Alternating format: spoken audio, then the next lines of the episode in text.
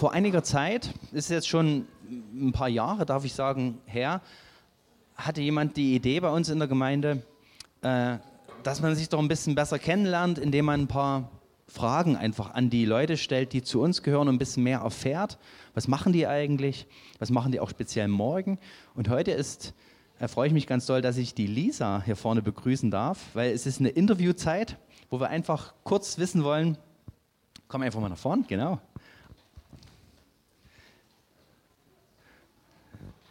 Sehr cool, Lisa, dass du da bist. Genau, wir wollen einfach wissen, ähm, was ist morgen um diese Zeit so dein, deine Aufgabe oder deine Herausforderung, wo, worin du stehst und wo du einfach, ähm, wo du gefordert bist? Das vielleicht als erstes? Ich habe morgen frei. genau, dann machen wir doch einfach mal eine Woche plus sieben Tage. Sagen wir mal den ja.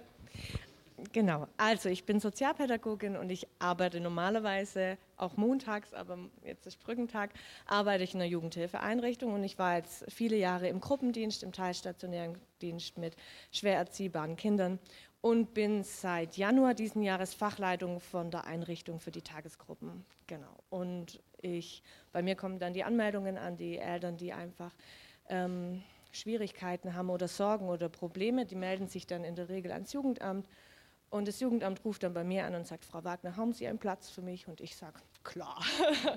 und dann dürfen die Kids kommen. Genau. Klingt echt herausfordernd mit Jugendlichen und Kindern. So, du hast ja vorher ganz im Schichtdienst gearbeitet, jetzt als verantwortliche Person seit diesem Jahr ähm, Teamleitung zu übernehmen. Hast du einen Wunsch, wofür wir beten können, bevor ich dir die nächste Frage noch stelle?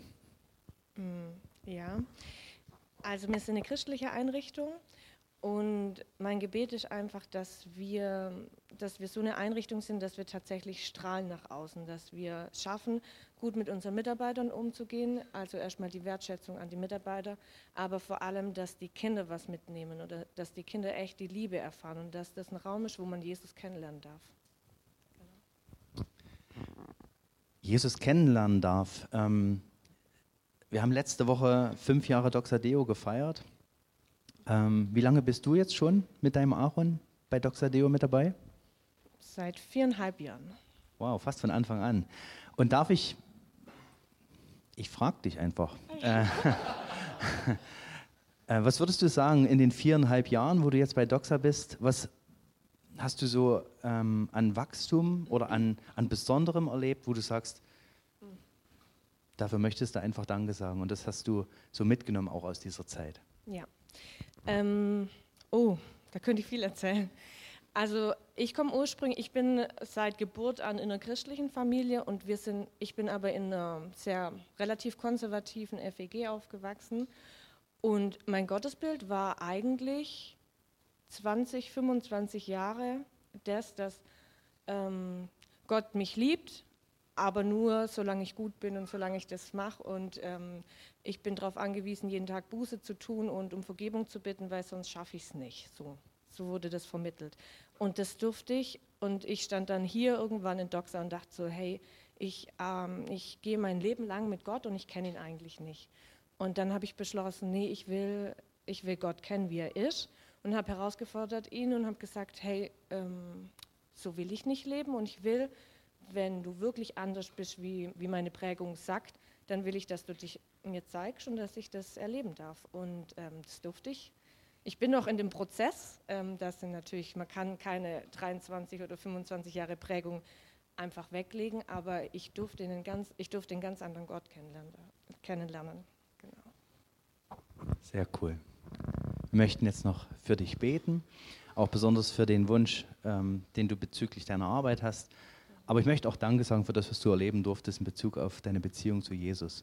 Und vielleicht, bitte, stehen wir alle auf und segnen Lisa mit. Jesus, danke, dass Lisa unter uns ist. Danke, dass sie dich kennenlernen durfte, dass du in ihr Leben getreten bist. Und danke, dass sie dich auch ja, einfach ganz neu kennenlernen durfte, wie du bist und was du, wie du sie siehst. Dass du nichts von ihr forderst und Leistung erwartest, sondern dass du einfach sie liebst und eine Beziehung mit ihr hast und in ihr Leben eingreifst und sie stärkst durch deine Liebe, durch deine Gegenwart und dass sie als, als dein Kind einfach in deine Arme kommen kann und nichts bringen muss. Danke, dass du Lisas Leben echt geführt hast, dass du sie gesegnet hast, dass du ihr ja einfach so eine Arbeitsstelle auch gezeigt hast, wo sie sich so mit ihren Befähigungen hineingeben kann und dass sie ja einfach auch erleben darf, wie du sie hochhebst, wie du sie auch in Verantwortung bringst.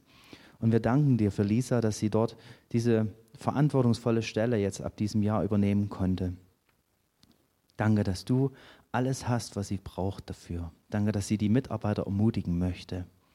Danke, dass sie eine gute Chefin sein möchte und eine Anleiterin und dass sie aber auch vor allem deine Liebe weitergeben möchte, den Mitarbeitern und den Kindern, für die sie verantwortlich ist. Herr, wir segnen sie, wir rüsten sie aus in deinem Namen mit Weisheit, mit Liebe, mit Geduld, mit den richtigen Worten und mit auch der Zeit, die sie einfach für die Person braucht. Herr, wir legen auf, auf sie deinen Frieden, dass sie einfach mit dieser Ruhe auch morgens zur Arbeit fahren kann dass du da bist, dass du bei ihr bist in jedem Gespräch, in jeder Situation und dass du sie auch führst und sie wachsen lässt in ihrer Position. Danke für Lisa. Amen.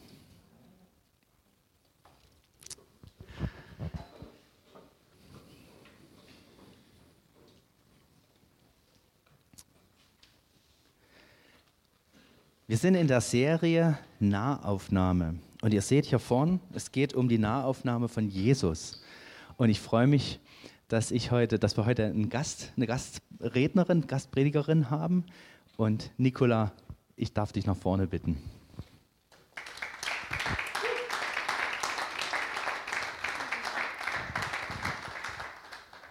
Nicola Vollkommer. Und zwar habe ich mich vorher so ein bisschen belesen, ähm, um einfach auch zu wissen, wen ich hier vorne äh, begrüßen darf. Und ich freue mich, dass du, dass du da bist. Und ich habe gelesen, du kommst gar nicht so weit, äh, kommst eigentlich aus der näheren Umgebung. Vielleicht darfst du mal noch was zu sagen, wo du herkommst. Also heute kam ich aus Reutlingen. Und das ging heute, weil die Autobahnen frei waren. Sonntag. Normalerweise Reutlingen nach Stuttgart ist ein Abenteuer zurzeit. Vielleicht wissen das einige schon. Und darf ich fragen, was machst du in Reutlingen? Du, du wohnst dort, aber was ist dort deine Aufgabe? Also morgen habe ich frei. Dienstag auch. Ich bin ähm, Lehrerin an der Freien Evangelischen Schule in Reutlingen, aber nur sehr, sehr, sehr Teilzeit. Ähm, mache Musik und Englisch. Und ähm, ich bin Autorin, Schriftstellerin, also ich bin viel unterwegs mit Büchern und Vorträgen und Frauenfrühstücken ist ein bisschen meine Spezialität geworden, hat sich ergeben. Und begeisterte Mama und Oma inzwischen von seit drei Wochen zum dritten Mal. Genau, irgendwas anderes mache ich. Ja, mein Mann ist Pastor, genau, das habe ich ja schon. Ähm, also wir stehen auch voll in Gemeindearbeit drin. Ich versuche ihn zu unterstützen, manchmal besser, manchmal weniger gut, seit vielen Jahren. Und genau, das ist so mein Alltag. Ich habe dich vorher noch gefragt, seit wann ihr in Reutlingen das christliche Zentrum leitet? Christliche Gemeinde. Äh, Entschuldigung, Christ oh, Entschuldigung. Genau, die christliche Gemeinde und du sagtest seit den 80er Jahren. Genau. Ja, ähm, wir haben nicht absichtlich eine Gemeinde gegründet. Ähm, die Gemeinde gründete uns eher. Ähm, es, es, waren ein paar, paar, Jugendliche, so, es gab einen Aufbruch in einen ähm, Schülerbibelkreis im Gymnasium bei uns in der Nähe. Und die waren auf der Suche nach Jüngerschaft. Und wir hatten eine ähm, äh, Bibelschule in England gemacht. Und die dachten, wir seien Profis. Wir waren ja überhaupt nicht, hatten keine Ahnung, was wir machen. Aber wir trafen uns mit ihnen. Und seitdem treffen wir uns mit ihnen, warten immer noch, bis jemand kommt, der es gescheit kann. Aber es ist was draus geworden. Und ähm, wir freuen uns sehr. Also Gott hat wirklich gewirkt durch alle Höhen und Tiefen. Und die Gemeinde gibt es jetzt so seit 86. Also wir sind ähm, ziemlich alt geworden und sind dabei, einfach an die jüngere Generation viel Verantwortung zu übergeben, mit sehr viel Freude und Erleichterung, ähm, dass, dass die Nächsten, die Jungen, das nicht ganz so jung wie eure Musiker. Also ich, ich war total baff, ich finde es klasse. Also ich muss das meinem Mann erzählen, die fangen viel früher an mit Verantwortung. wirklich toll, doch. Noch eine letzte Frage. So wie alle hören, dass ich nicht von hier komme, weil ich komme aus Sachsen, hört man, dass du auch nicht aus Schwaben kommst. Wo kommst du eigentlich her? Ich komme eigentlich ursprünglich aus England, bin in Afrika groß geworden, in Nigeria. Meine Mutter war Deutsch, aber ich habe überhaupt kein Deutsch von ihr gelernt. Zu meiner ähm, Ärger, als ich dann die, der, die, das und dessen und deren Geschichten lernen muss. Und die Schwaben machen es auch wieder anders. Ich bin immer noch dabei zu lernen, wie ihr hören werdet. Und ähm, habe meinen Mann in Tübingen beim Studium, ich habe ein Studiumsjahr in Tübingen gemacht. Und wir haben zusammen die königliche Hochzeit angeschaut von Charles und Diana. Und dann war es geschehen um mich. Ich dachte, wenn ein junger deutscher Student mit mir zusammen eine englische, Hochze englische königliche Hochzeit anschaut, das muss Liebe sein. Den heirate ich. Sehr cool. Ja, wir freuen uns einfach auf das, was du uns heute sagen willst, einfach in, als Nahaufnahme von Jesus, wenn du so lange in, im Gemeindedienst bist und einfach ähm, so viel Erfahrung auch mitbringst, auch Bücher schreibst. Wir freuen uns einfach darauf, was du uns zu sagen hast und Gott segne dich. Dankeschön.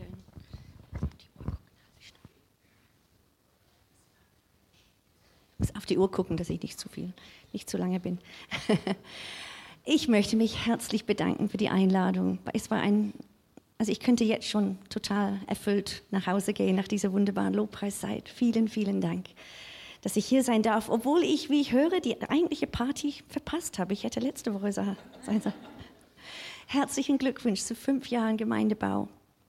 Ähm, die Pastoren sagen immer schön brav, das war Gottes Gnade, aber ich weiß, dass ganz schön viel harte Arbeit auch dazu gehört.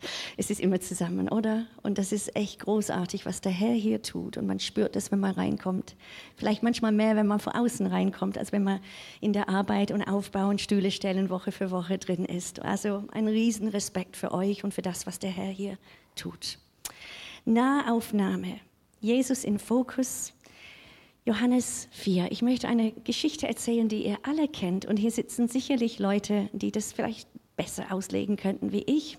Ich möchte es einfach vom Herzen erzählen, was diese Geschichte mir bedeutet. Johannes 4, ähm, falls ihr noch Bibel mitbringt oder beamt oder ich weiß nicht, was ihr macht oder einfach zuhören. Also das ist auch okay. Ich lese die Geschichte vor. Ich weiß nicht, wie es euch geht. Ich bin wie Lisa in ähnlichen Kreisen groß geworden. Vielen Dank für das Zeugnis. Wo sitzt sie? Genau. Ähm, konnte sehr mitfühlen. Vielleicht geht es dir auch so, Lisa, dass wenn man die Bibel liest, nach so vielen Jahren Bibelkenntnis, das Buch lebt. Also es spricht immer die Geschichten, die man so gut kennt. Wir haben die Seligpreisungen alle gelernt, ein Gummibärle pro Seligpreisung in der Sonntagsschule war auch gut so. Die zehn Gebote, zwei Pralinen pro Gebot, dann Punkte gekriegt, Buch als Preis über irgendeine Missionarsgeschichte, ganze Geschichte durchgemacht als Jugendliche. Und dann erlebst du ein paar Sachen. Erlebst ein paar Bauchlandungen, Enttäuschungen, Träume, die in Trümmern sind. Die Musterfamilie, die nicht so musterhaft ist, wie du das die haben möchtest. Und du liest die Geschichten nochmal und auf einmal verstehst du, was die wirklich meinen. Und so auch bei diesem. Johannes 4, wir lesen ein paar Fragmente davon. Es war eine Quelle Jakobs. Jesus, Vers 6, war ermüdet von der Reise, setzt sich hin an der Quelle um die sechste Stunde, also Mittagzeit, die heißeste Tageszeit. Da kommt eine Frau aus Samaria, Wasser zu schöpfen. Und Jesus spricht zu ihr, gib mir zu trinken denn seine Jünger waren weggegangen, um Speise zu kaufen. Und die samaritische Frau spricht zu ihm, was bittest du, der du ein Jude bist, von mir zu trinken, die ich eine samaritische Frau bin? Denn die Juden verkehren nicht mit den Samaritern. Und Jesus antwortete, wenn du die Gabe Gottes kennst, kenntest und wüsstest, wer es ist, der zu dir spricht, gib mir zu trinken, so hättest du ihn gebeten, er hätte dir lebendiges Wasser gegeben. Herr, die Frau spricht zu ihm, Herr, du hast kein Schöpfgefäß und der Brunnen ist tief. Woher hast du denn lebendiges Wasser? Du bist doch nicht größer als unser Vater Jakob, der uns den Brunnen gab und er selbst trank draus und seine Söhne und sein Vieh. Und Jesus antwortete und sprach, jeden, der von diesem Wasser trinkt, wird wieder dürsten. Aber wer von dem Wasser trinken wird, das ich ihm geben werde, den wird nicht dürsten in Ewigkeit, sondern das Wasser, das ich ihm geben werde, wird in ihm eine Quelle Wassers werden das ins ewige Leben quillt. Und die Frau spricht zu ihm, Herr, gib mir dieses Wasser. Und er spricht zu ihr, also Jesus hatte Humor, gell? geh hin und hol deinen Mann, Damit fasst er gleich in die, in die Wunde in ihrem Leben. Und sie antwortet, ich habe keinen Mann. Und Jesus sagt, richtig, du hast fünf Männer und der du jetzt hast, ist nicht dein Mann. Hierin hast du wahr geredet. Und der, die Frau spricht, Herr, ich sehe, du bist ein Prophet. Unsere Väter haben, und dann gibt es diese Diskussion über, wo soll man anbeten. Okay, das überspringen wir kurz in Jerusalem oder auf diesem Berg. Das Heil ist aus den Juden. Es kommt aber die Stunde, sagt Jesus, die wahren Anbeter den Vater in Geist und Wahrheit anbeten werden. Denn auch der Vater sucht solche als seine Anbeter. Gott ist Geist. Die anbeten müssen, in Geist und Wahrheit anbeten. Und dann sagt sie, ich weiß, dass der Messias kommt. Und Jesus sagt, ich bin's, der mit dir redet. Darüber kamen seine Jünger und sind natürlich völlig empört. Und sie geht hin, ließ ihren Wasserkrug stehen, ging weg in die Stadt, sagt zu den Leuten, kommt, seht einen Menschen, der mir alles gesagt hat, was ich getan habe. Ich finde es lustig, was sie sagt. Sie sagt nicht, sag einen Menschen, der so nett ist zu mir, der mir so tolle Sachen, sondern der mein ganzes Leben bloßgestellt hat. Kommt und seht ihn. Sie hat dieses klares, ehrliches Gespräch nicht als Bloßstellung ihres Lebens empfunden. Aber wir fangen ein bisschen früher an, vorher in der Geschichte. Ähm, so viele Schichten drin. Ich vermute, diese Frau war eine sehr gebildete Frau. Woher weiß ich das? Sie ist theologisch versiert. Sie hat sich beschäftigt, aber wie? Mit der Geschichte Israels, mit tiefgehenden theologischen Fragen. Vielleicht war sie eine Priestertochter, weiß ich nicht. Weil damals haben die Frauen die theologischen Schulen nicht besucht. Sie hat es irgendwo her, Pastorenkind. Sie kennt sich aus und sie macht sich viele Gedanken über Gott, über Theologie, geistliche Sachen und die Welt. Sie hat einen sehr gebildeten Wortschatz. Sie kann auf Augenhöhe mit Jesus reden. Da überlege ich mir, manchmal versuche ich zwischen den Zeilen zu lesen, was ist nur schiefgegangen in ihrem Leben. Sie ist sehr tief gefallen. Woher weiß ich das? Die Theologen weisen darauf hin, dass sie Wasser schöpft zur Mittagzeit. Die meisten Frauen gehen früh morgens, weil es so brutal heiß ist um die Zeit, wo sie geht. Warum geht sie zu der Zeit? Weil niemand in diesem Dorf gut auf sie zu sprechen ist. Isoliert, einsam. Ich, Mann Nummer fünf, liebeshungrig. Sie sucht nach Liebe. Sie sucht nach irgendwas, was die Seele sättigt. Und wenn man nicht weiß, wenn man dieses lebendige Wasser nicht kennt, von dem wir auch heute gesungen, gerühmt haben und Zeit verbracht haben, dieses Wasser zu trinken in der Gegenwart Gottes, wenn man das alles nicht kennt, sucht man woanders. Was soll man sonst machen? Das Herz schreit. Nach dem Papa Amsel, der fliegt auf den Balkon, wenn dir irgendwas zustößt. Diese Sehnsucht haben wir alle. Danke für das Beispiel ganz am Anfang.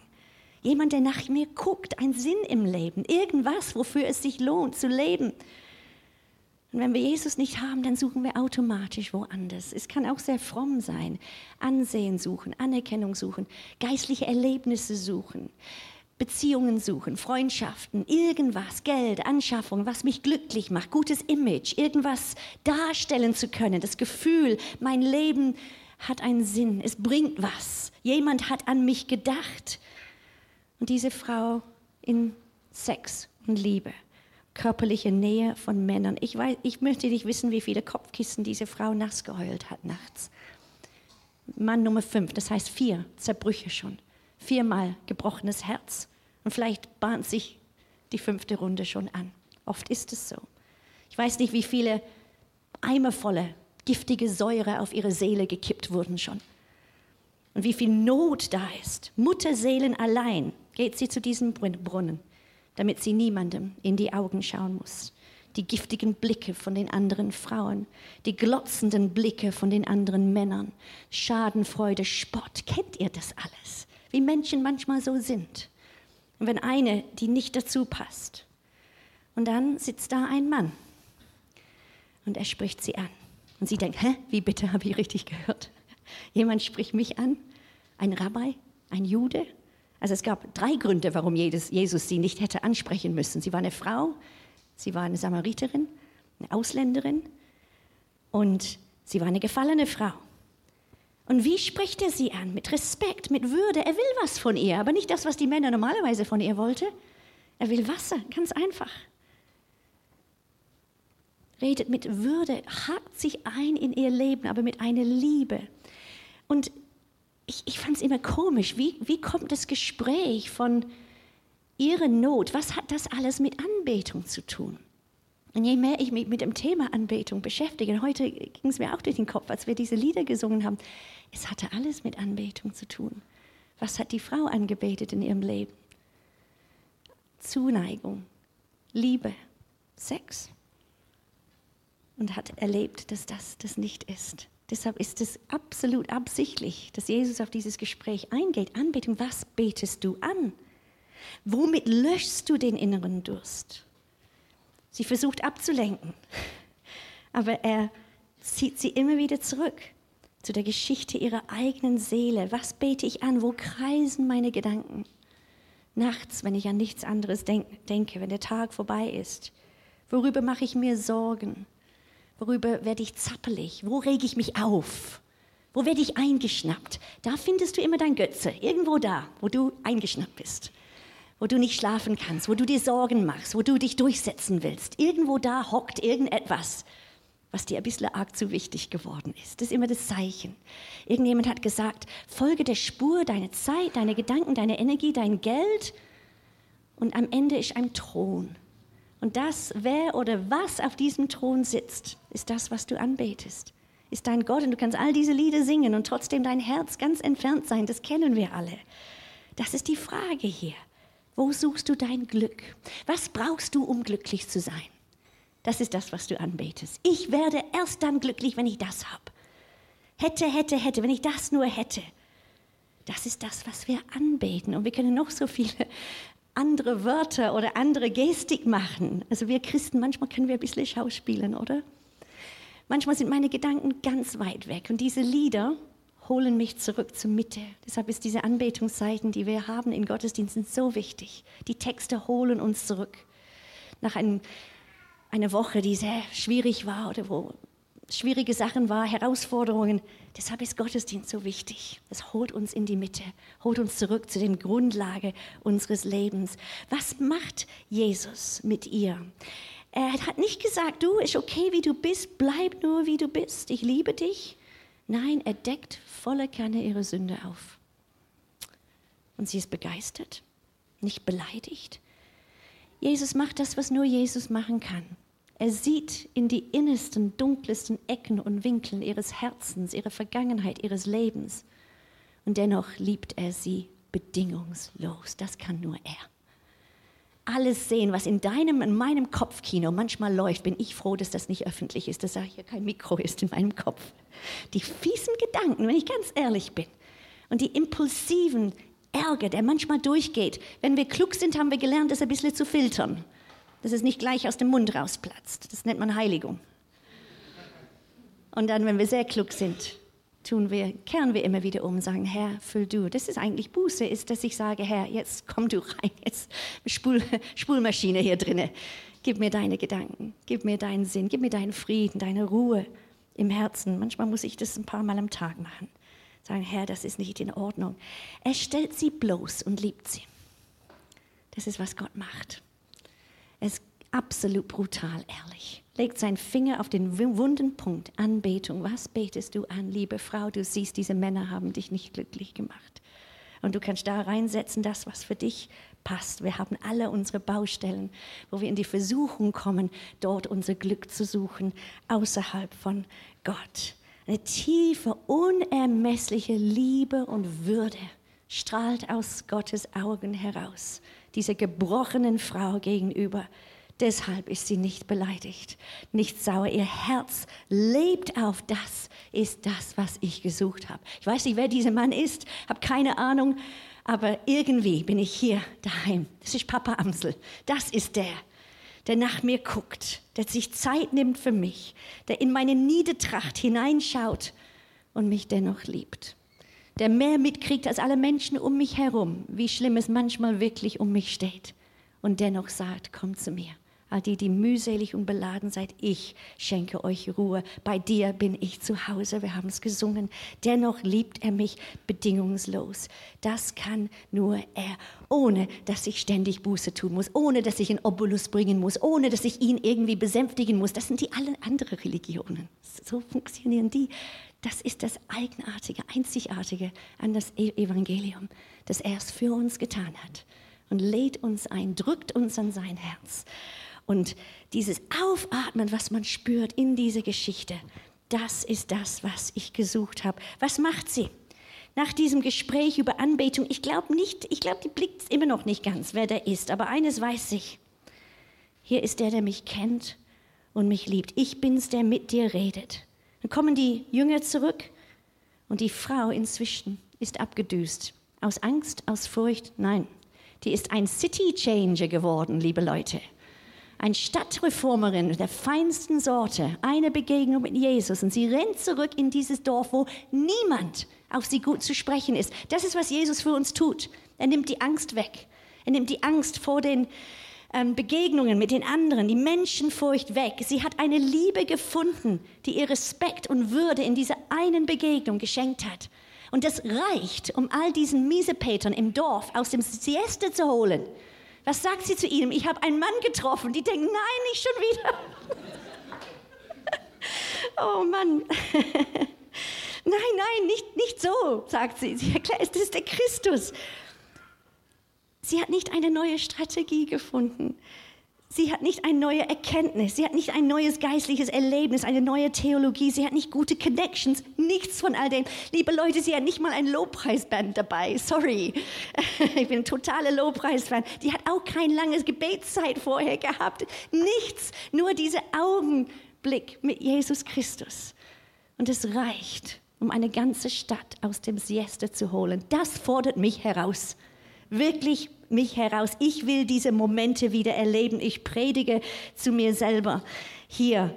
Ähm, sie, was sagt sie? Kommt, seht einen Menschen, der mir alles gesagt hat, was ich getan hat. Nicht der für dich Wunder tun kann, nicht dein Leben schön machen kann, der, der mich kennt, alles kennt, aber so eine Liebe. Und er hat mich aus der Ferne erkannt. Er kannte mich noch, bevor ich da saß.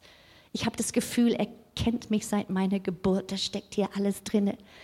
Das Tolle an Jesus Christus ist nicht das, was er für dich tun kann, obwohl er sehr vieles für dich tun wird. Und hier gibt es sitzen mega viele Geschichten über Wunder, die der Herr getan hat.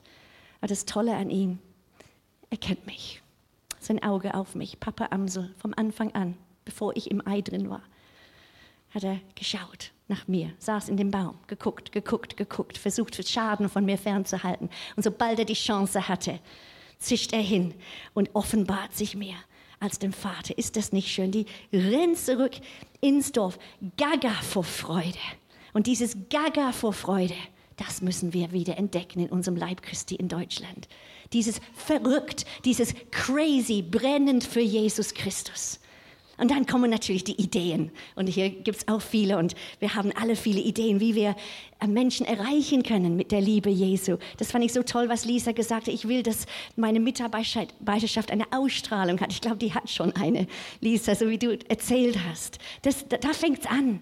Dieses einfach, wir sind ihm begegnet. Uns ist was passiert. Wir werden nie die gleichen sein. Und dann kommt das Brainstorming.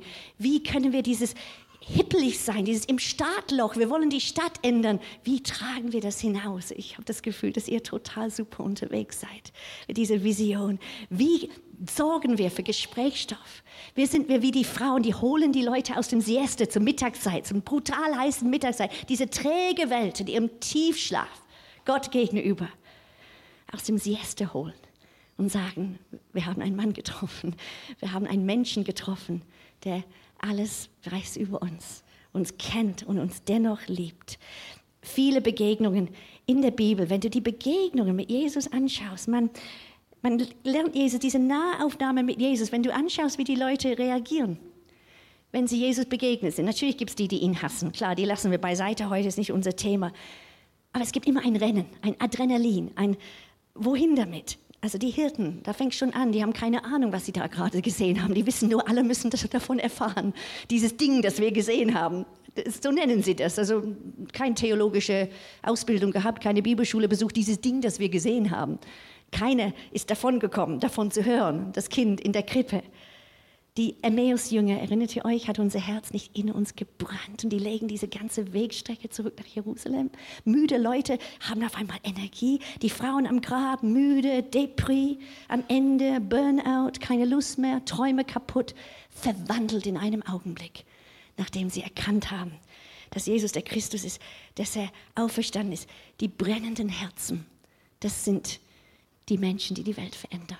Und manchmal waren es ganz einfache Menschen. Viele davon finden wir in der Bibel. Wenn du Jesus so begegnet bist wie diese Frau, du hast nichts mehr zu verlieren.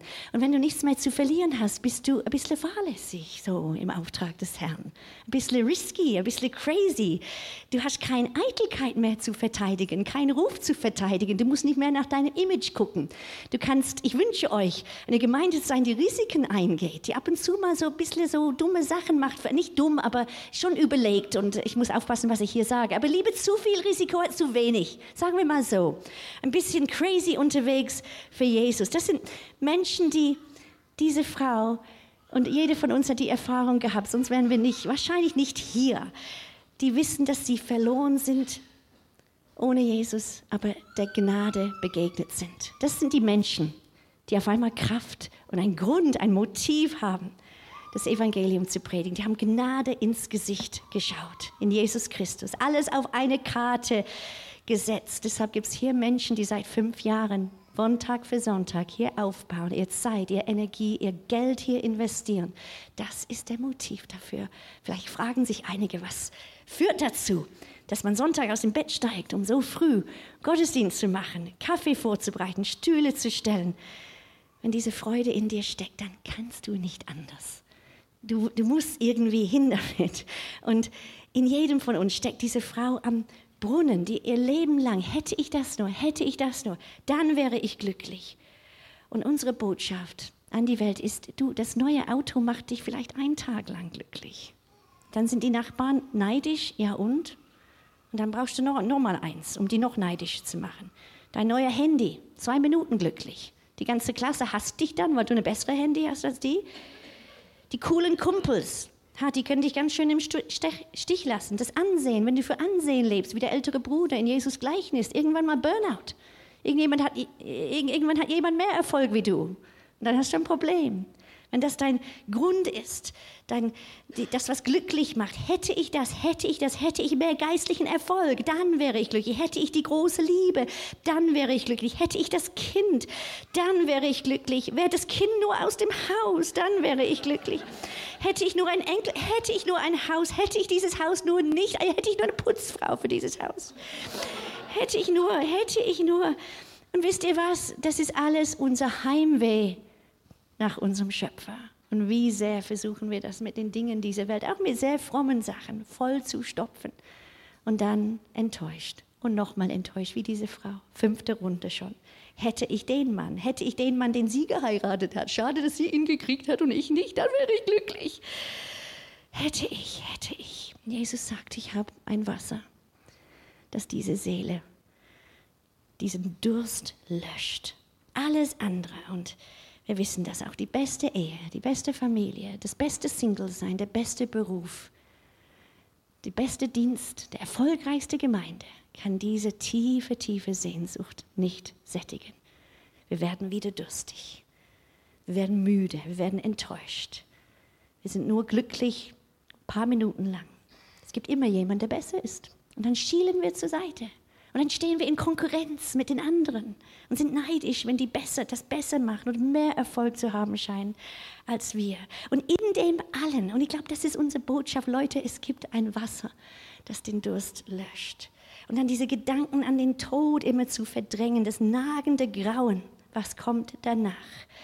Spätestens, wenn wieder ein Begräbnis ist und du guckst auf den Sarg und denkst, eines Tages werde ich drin liegen. Wie sieht es damit aus? Wie sieht es mit meinem Leben aus? Guckt jemand nach mir? Und Jesus kommt und, und er spricht es an mit dieser Frau und auch mit anderen. Die gefühlte Not ist nicht immer die tatsächliche Not. Die gefühlte Not war, ich brauche jemanden, der mich festhält, ähm, dass ich nicht alleine durchs Leben gehe. Die gefühlte Not bei dem Lahmen, der auf der Bahre da, der Liege da lag, war, ich möchte wieder laufen, könnte jemand mir Heilung, meine Schmerzen wegnehmen. Und Jesus spricht eine andere Not immer wieder an. Deine Sünde ist dir vergeben. Der Frau, was betest du eigentlich an? Deshalb gibt es diese Missverständnisse mit ihm manchmal. Ähm, du willst glücklich sein und er will dich heilig machen. Das kann zu ganz schön vielen Missverständnissen führen. Und die Enttäuschungen in unserem Leben, die Rückschläge sind manchmal nichts anderes als eine Visitenkarte direkt aus dem Himmel. Kind, zurück an mein Herz. Du fehlst mir. Ich will dich, ich will nicht deine Leistungen, hatten wir in dem Lied da so schön. Ich will deine Nähe. Ich will die Beziehung zu dir und nicht die Mitarbeit von dir in erster Linie. Und das ist jetzt das Evangelium, das ist die Einladung Gottes dass wir nicht übersehen werden. Es gibt ein lebendiges Wasser. Gestern habe ich meine Pflanzen düngen wollen. Da gab es so ein flüssiges, eine Flasche. Und ich wollte das mischen mit dem Wasser, das meine Fuchsien und Geranien und Hortensien ähm, aufblühen in der Sonne. Und auf einmal merke ich, dachte, wow, das ist eine tolle Dünge, das schäumt so schön. Es war so, so weiße Schaum und ich habe das über die Pflanzen gegossen, so ein cooler Dünger. Und auf einmal merke ich, es, es riecht etwas komisch. Ich gucke nochmal auf die Flasche. Es war, es war ein Hochchemikalies, so Teppichreiniger und so, sah so ähnlich aus wie mein Düngerflasche. Es war auch grün. Und ähm, ich hatte die falsche Flasche. Ich hatte all meine Hortensien und Geranienfuchsien mit, mit Teppichreiniger ich habe mich gleich bei ihnen entschuldigt und dann habe ich, ich habe den Schlauch genommen, versucht, ich meine, es war alles in die Erde reingesungen. Ich habe heute Morgen in Angst und Schrecken geguckt, ob die alle noch leben. Die Hortensien hingen, sahen ein bisschen so mitgenommen aus. Ich habe sie dann hochgestützt, nochmal mit lebendigem Wasser. Ähm, ich werde nachher schauen, wie sie aussehen. Also ich hoffe, dass sie es mir verziehen. Gleich Buße getan, öffentlich. Ich hoffe, dass sie es mir verziehen haben und überleben werden. Das lebendige Wasser, das ist, was wir zu bieten haben. Liebe Leute, ihr hier in Feingen, Stuttgart, es gibt genug Heiden hier, dass in jede, in jede Straße eine Gemeinde sein könnte. Und ihr seid so toll positioniert. Wir vermarkten nicht eine Ideologie. Wir, wir bieten nicht eine Lebensoption unter vielen an ein Lebensentwurf, der halt ein bisschen besser ist als die anderen, eine nette Idee für die Optimierung deines Lebens. Wir bieten eine Rettungsaktion an. Wir bieten eine krasse Rettungsaktion, die vor den Sinnlosigkeit dieser Welt rettet. Lebendiges, sprudelndes Wasser für eine ausgedorrte Seele. Du kannst dich selber nicht retten. Das war die Botschaft. Diese Frau hat es verstanden. Der Schuldenberg ist zu hoch. Du arbeitest nie ab. Das wusste sie. Und sie und andere, die Jesus begegnet sind, diese Nahaufnahme mit Jesus hatten, die konnten nicht ahnen, wie weitreichend diese Rettung sein würde. Dass derjenige, der lebendiges Wasser zu bieten hat, in aller Fülle, dass er eines, eines Tages an einem brutalen Foltergerät hing und zwei Wörter hinausgeschrien hat, ich durste. Der, der die Fülle hatte, der alles zu geben hatte, hat gedurstet. Und die haben ihm Essig angeboten. Was für eine ein Hohn. Wenige Wochen später war das. Er nimmt das Fluch einer ausgedorrten, schreienden Seele auf sich, damit wir trinken können. Er umhüllt sich mit Dunkelheit, damit wir im Licht leben können. Er geht in die Hölle, damit wir in den Himmel gehen können. Er senkt sein Haupt in Qual und Schmerz, damit wir unser Haupt erheben können. Lässt seine Füße durchbohren, damit wir tanzen können seine Hände durchbohren, festnageln, damit du Klavier spielen kannst, Schlagzeug, damit wir den Herrn dienen können, die Stühle stellen können, hier aufbauen können, uns mit Menschen unterhalten können. Und unsere Reaktion ist, ich bete dich an, Herr. Ich bete dich an. Ich wechsle meine Adresse. Der Tod ist nicht mehr das Ende, hat keine Macht mehr. Und das alles ist die Grundlage, auf der wir eine Stadt ändern, ist diese krasse Reaktion, dieses Rausgehen, diese Rettungsaktion, Möglichkeiten suchen bei den Mitarbeitern im Arbeitsplatz. Wenn morgen frei ist, dann am Mittwoch geht es wieder los. Beten für die Leute, laden ein in den Gottesdienst. Egal wer du bist, ob du ein Lehrer bist, Sozialpädagogin, Hausfrau, Mechaniker, Hartz-IV-Empfänger. Er braucht keinen Profi-Christen, dieser Gott. Er braucht dich volle Liebe, ein brennendes Herz für ihn. Das ist die Art, wie wir unsere Kids reinziehen, wie wir sie gewinnen für Jesus. Das brennende Herz, es greift um sich. wie diese Frau das erlebt hat. Ich möchte euch ermutigen, pack mit an. Bitte den Herrn um dieses Brennen nochmal. Vielleicht können wir das Lied singen, mutig komme ich vor den Thron nachher, dachte ich gerade, wenn ihr da steht. Feurige Leute sind attraktive Leute. Feurige Leute sind unkomplizierte Leute, die nichts zu verlieren haben. Die sind nicht schnell beleidigt, die tragen nicht nach, die suchen nicht das ihre, sie suchen seins und das der anderen. Und mit denen baut Gott sein Reich. Und denen, ihr Glaube wird ansteckend, greift um sich. Die bekommen Ideen, die bekommen Strategien, die bekommen verrückte Ideen, wie man Menschen erreichen kann. Alle möglichen Ideen. Manche Ideen klappen nicht. Also wie viele Ideen habe ich gehabt und es war nichts. Aber ich habe es versucht wenigstens. Und dann kam ab und zu mal eine Idee, die was geworden ist. Und dafür hat es sich gelohnt. Seid originelle Leute. Seid Menschen, die geküsst worden sind vom Himmel und nie wieder die gleichen sind, brennend in die Welt hinausgehen. Wen kann ich jetzt zurückholen ins Haus des Vaters, in den Nest? Wen kann ich bezeugen? Christ werden ist geküsst werden vom Himmel. Sich verlieben in Jesus, sein, die, die große Liebe meines Lebens. Gemeinde ist, wenn ich die anderen reinhole, damit sie das auch erleben. Und ich glaube, das wird hier voll. Ich glaube, die nächsten fünf Jahre werden volle Jahre sein, erfolgreiche. Ich glaube nicht nur das, sondern 50 Jahre. Ich hoffe, dass ihr für den Marathon hier drin seid. Langlebig. Und die, das Ende der Geschichte ist in Apostel 8. Da brach eine Erweckung aus in Samarien. Also es war nicht ohne Folgen. Das war der Ort, wo Philippus weggeholt werden musste und den Äthiopien da in der Wüste zu begegnen. Da war was los. Diese eine Frau, auf die niemand gut zu sprechen war, ist Jesus begegnet. Einmal in diese Augen geblickt, einmal gesagt, und das ist mein Christus, das ist jetzt meine Liebe. Das ist die Liebe meines Lebens. Ich trinke dieses Wasser und ich schenke sie weiter. Jesus hat gesagt, aus eurem Bauch wird dieses lebendige Wasser sprudeln. Und alle werden das mitkriegen und irgendwann mal wissen wollen, woher kommt das.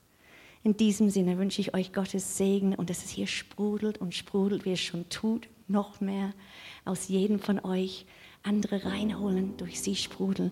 Lass uns das Lied singen. Mutig komme ich vor dem Thron, um ganzem Herzen singen, als Gebet, als Wort Gottes über diese Gemeinde und Ermutigung für euch.